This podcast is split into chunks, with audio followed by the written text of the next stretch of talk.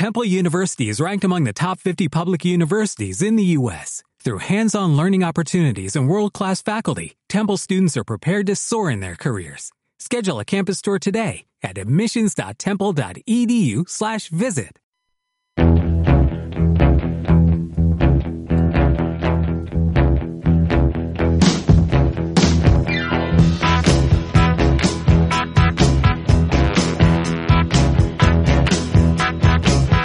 Bienvenidos a Rocanino. Presenta a Mateo.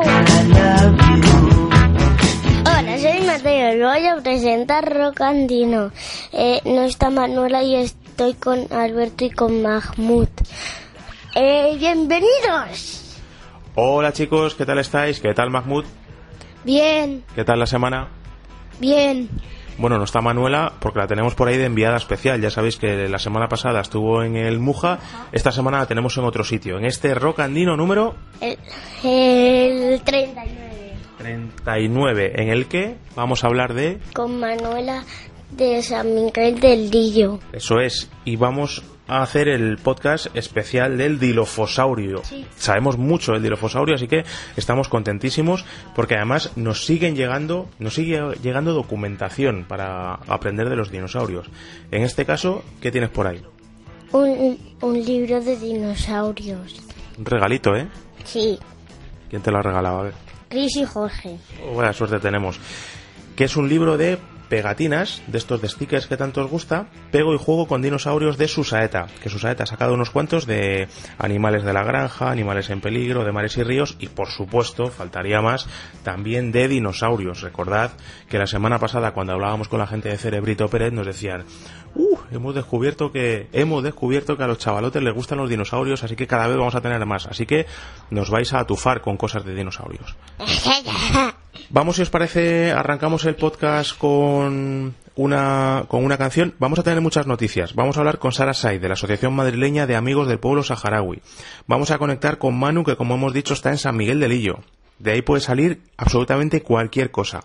Vamos a hablar eh, de dinosaurios, ya hemos dicho, también de otras cosas. Por ejemplo, de cosas de nuestro verano.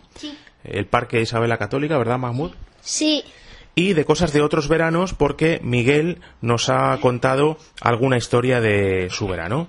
Todo esto y mucho más aquí en Rocandino. Rocanino en radio muy pequeño.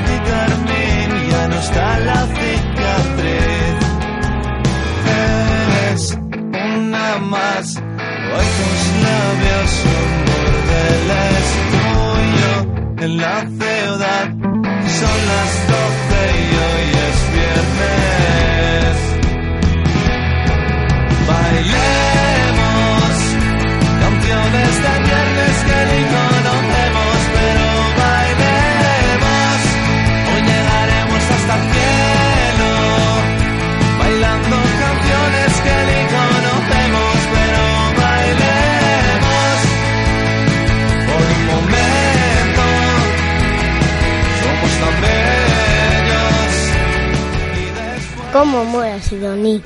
Molan, ¿eh? Esto sí te gustan, algunas. Las cañeras te gustan, las que son así más psicodélicas te da un poco de repelús. Rock y dinosaurios. el dilo... Fosaurio. Eh, comía carne y echaba veneno por la boca. Y come cachopo. ¿Qué hacía el veneno cuando tocaba a sus presas, a sus víctimas? Que no se muevan. Eso es, les paralizaba y entonces atacaba. ¿Y cómo era ese dilofosaurio? Era de muchos colores. Creo que se movía por el Jurásico. Y... y que ya se me ha olvidado una cosilla. No sé a qué se dedicaba. Era que era carpintero, era pensionista. ¿Qué es eso? Bueno, han pasado más cosas en el mundo de los dinosaurios, aparte de tener un poco cogido con pinzas lo que es un dilofosaurio. Y es que un grupo de investigadores ha publicado el hallazgo de un espinosaurio en la península ibérica. Un espinosaurio en España, que existió hace 125 millones de años. Lo dice el país, dice la cazadora de Vallibona, un dinosaurio en Castellón. Y hablan, pues lo que hemos visto, de el primer eh, terópodo espinosaurio que se ha encontrado en la península ibérica. Y está en Castellón, ¿eh? Sí. ¿Qué- ¿Cómo son los espinosaurios? Porque yo estoy viendo aquí la fotografía, pero hay mucha gente que no los, que no los controla. ¿Cómo es este espinosaurio? De co- color verde y naranja. y marrón. Un poco marrón, sí. ¿Y está papeándose? ¿Qué? ¿Qué es esto que está comiendo? Un pez. Un pez. Un cocodrilo parece, ¿eh? Te diría yo. Sí, un cocodrilo. Un cocodrilo. No, porque los cocodrilos no existían en la época de los dinosaurios. Pues entonces, ¿qué podía ser? Que se pareciera. ¿Qué dinosaurio había que se parecía así a un cocodrilo? Un sarcosuchus. Ah, vale, un sarcosuchus, no me mires así como si fuera ignorante, que es que no todo el mundo tiene por qué saber todo de los dinosaurios. Pues ahí está, papeándose un sarcosuchus. Era mal... mal compañero de viaje el espinosaurio, ¿eh? si te lo encontrabas, ¿verdad? Sí. Porque este era de los que iba... ¿Por dónde se movía? Se movía por... El Cretácico. Y por cerca de la playa. Sí, sí, cerca de la playa se metía y de- metía el hocico, faca, y se llevaba a la gente por delante. Pues ahí tenemos la noticia de dinosaurios de la semana. Y como decimos que estamos de vacaciones y ya sabéis que queremos contenidos fresquitos, uno de los contenidos más frescos es aquel que nos lleva a imaginar y a soñar. Aquel que nos lleva a cerrar los ojos y pasear por un entorno fresquito, como puede ser el... Parque de la católica. Pues Mahmoud, cerramos los ojos y empezamos el viaje. Y alistamos círculo de bicis. Tiene al semáforos.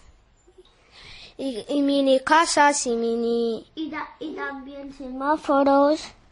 Y alistamos también el parque, el parque de la Católica. Y avistamos gallinas y gallos y patos y... Y pájaros y...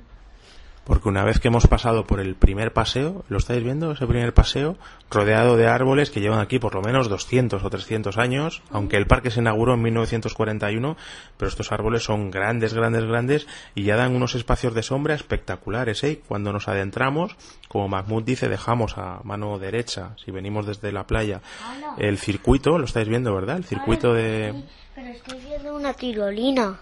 una tirolina. Hay un parque infantil, ¿verdad? Caracoles. ¿Y veis qué animal está subiéndose por ese árbol? Una ardilla. Eso es, hay ardillas y luego la parte central tiene unas rosaledas al estilo francés, ¿lo estáis viendo? Con unos animales. Ah, sí. Pavo real. reales. Pavos reales. Muy bien, ¿qué es lo que más os gusta del Parque Isabel la Católica, que es el más grande que hay aquí en Gijón, donde estamos pasando y haciendo estos últimos podcasts? Este va a ser el último que vamos a hacer desde aquí, desde Gijón. ¿Qué es lo que más os mola de ese parque? Eh, a mí me mola lo que más son los pájaros y la tirolina. Y los animales. A mí me, me, mola el circulito de bicis, tiene al semáforos y estas cosas de bicis y mini, y mini casas y...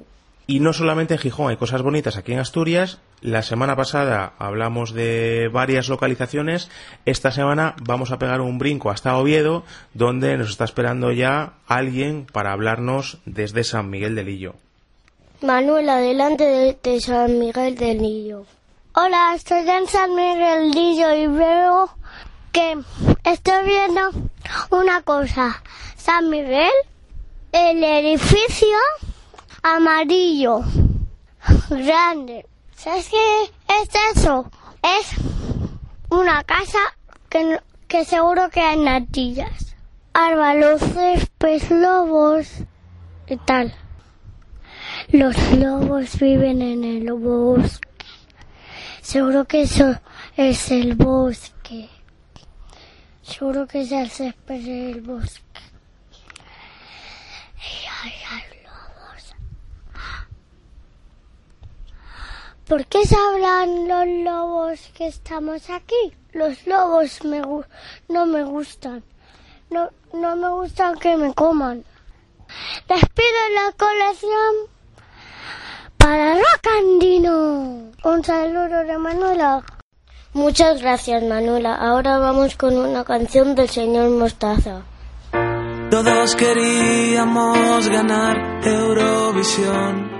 Hola amigos de Rocandino, soy Luis Prado de Señor Mostaza y os mando un saludo enorme. Millones de globos al final de la canción. Mecheros encendidos y después una ovación. Todos queríamos ganar Eurovisión.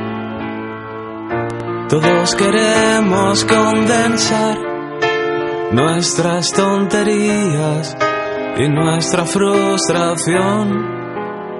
Dos o tres minutos de inmortal televisión.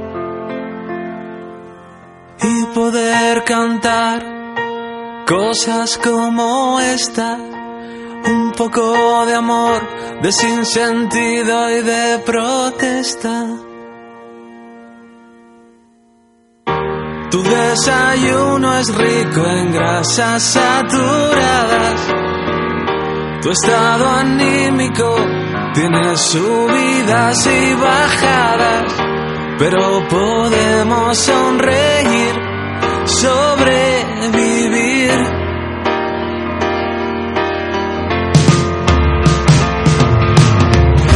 Ya te has tomado tres o cuatro ibuprofenos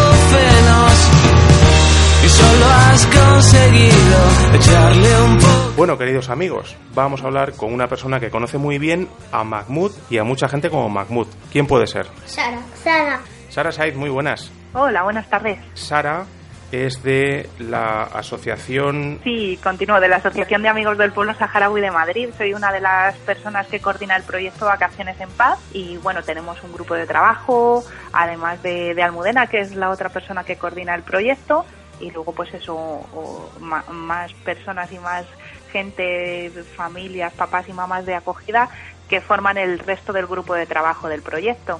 Oye, Sara, ¿y qué es eso de Vacaciones en Paz? ¿Desde cuándo se lleva desarrollando? Pues mira, Vacaciones en Paz es un proyecto que consiste en que niños y niñas que viven en los campos de refugiados de Tinduf, en Argelia, en los campos eh, de refugiados saharauis, pasan dos meses de verano con familias españolas, en este caso con familias madrileñas, porque nosotros eh, gestionamos el, proyecto en Madrid. El proyecto tiene varios beneficios y tiene mm, varios objetivos a lo largo de los dos meses en los que los niños y las niñas pasan aquí.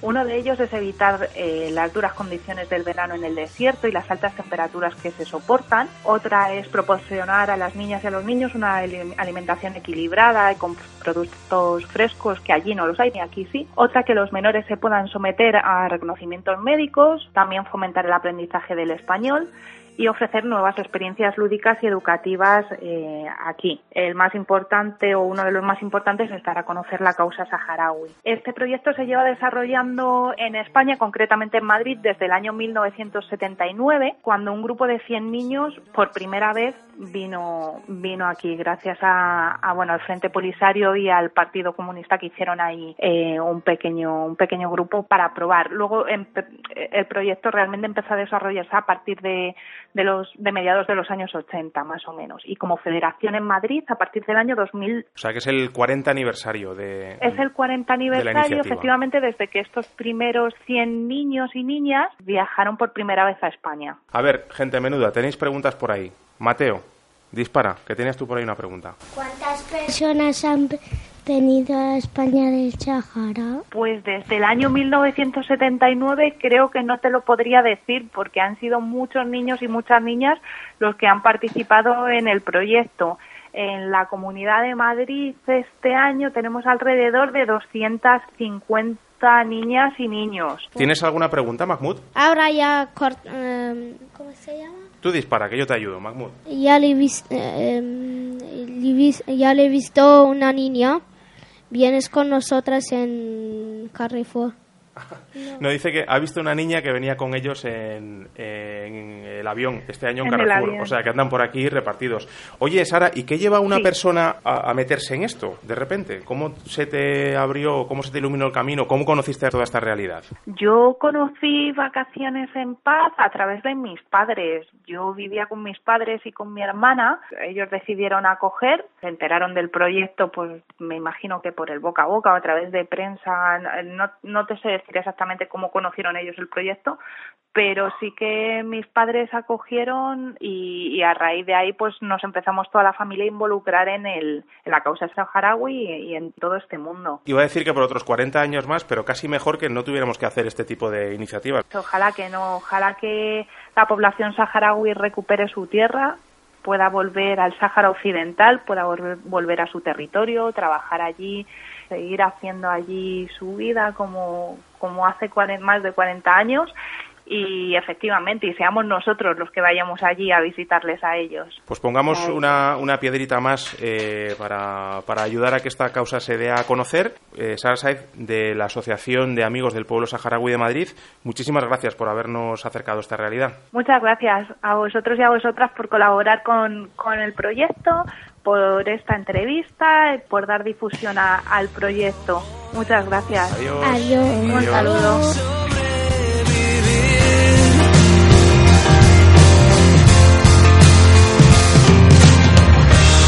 Hemos jugado tanto a las adivinanzas que hemos perdido casi todas nuestras esperanzas,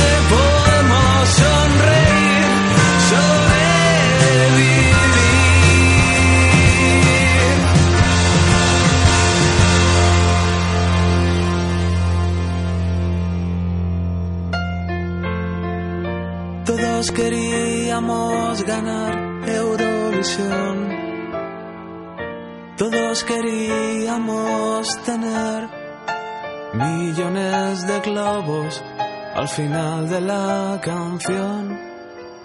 Mecheros encendidos y después una ovación.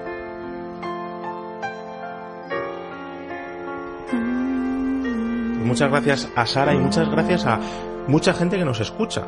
Cada vez más. No vamos a decir, no vamos a ser tan, no, no vamos a decir los pinchazos que tenemos, que es lo de menos, porque estamos ahí, ahí con José Ramón de la Morena, pero, pero oye, cada vez nos encontramos a más gente que nos va escuchando y a muchos amigos que nos escuchan, ¿verdad, Mateo? Sí, Por ejemplo.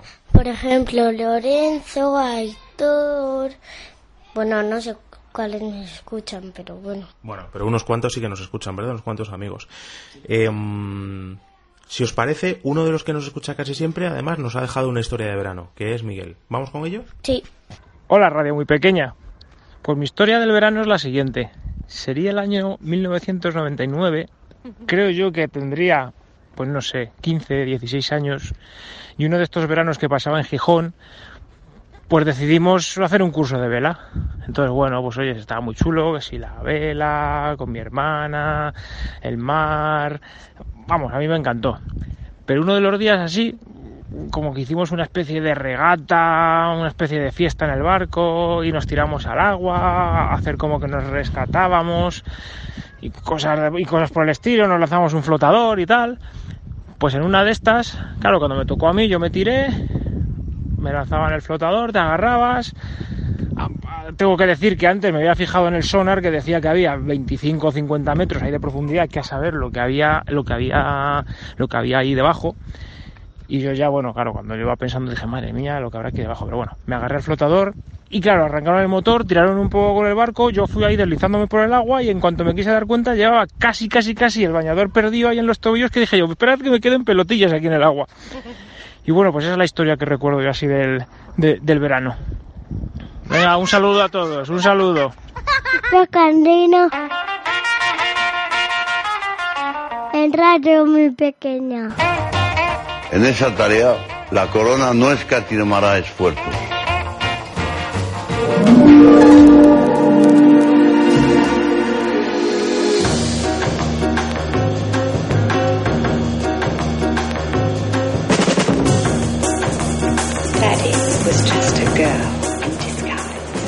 Oye, qué bien me lo, nos lo hemos pasado, chicos. Bastante bien, ¿verdad, chicos? Sí. Sí, Bueno, hemos hecho un montón de cosas. hemos hablado del dilofosaurio, hemos visto que había espinosaurios. Había espinosaurios en la, en la península ibérica. Hemos mandado a Manu a, a San Miguel de Lillo a que nos hable del prerrománico. Hemos entrevistado a gente de la Asociación Madrileña de Amigos del Pueblo Saharaui. Miguel nos ha contado su historia de verano. Y hemos tenido mucho rock and roll, así que no sé qué más se puede pedir. Sí, se puede pedir saber la semana de qué dinosaurio habéis tenido. Dispara, Mahmoud. tricerabos, triceratops. Tricerabos, tricerabos. Tricerabos, tricerabos. Velociraptor. Del Velociraptor. Yo he tenido del Arturosaurio. Del Arturosaurio, que era un dinosaurio que hubo aquí en Gijón hace muchos, muchos, muchos, muchos años y que se estableció por la guía más o menos, empezó a poner allí tapas y sidra y sigue todavía Arturosaurio funcionando. Y para la semana que viene, ¿de qué dinos? ¿Eh? Todavía está funciona. Todavía está funciona, Mahmoud. El Arturosaurio, sí. Em, ¿De qué dinosaurio vamos a hablar la semana que viene, mis queridísimos amigos? Parasaurolopus. Muy bien, pues que tengáis una feliz semana y ya sabéis, podéis contarnos cualquier cosa a través de Twitter, Facebook. Instagram y cualquier tipo de red social, lo que os apetezca, o en radiomuypequena.com. Que tengáis una buena semana. Google. Hasta luego. Adiós. Adiós. Adiós.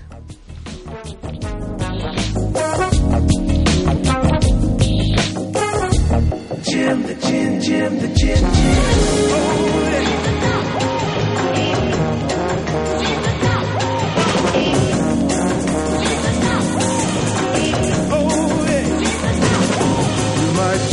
Be a poor tailor's lazy son. I don't mind. Rub the lamp and the show goes on. I can make you travel in time and space. I can change your sex. I can change your race. Oh,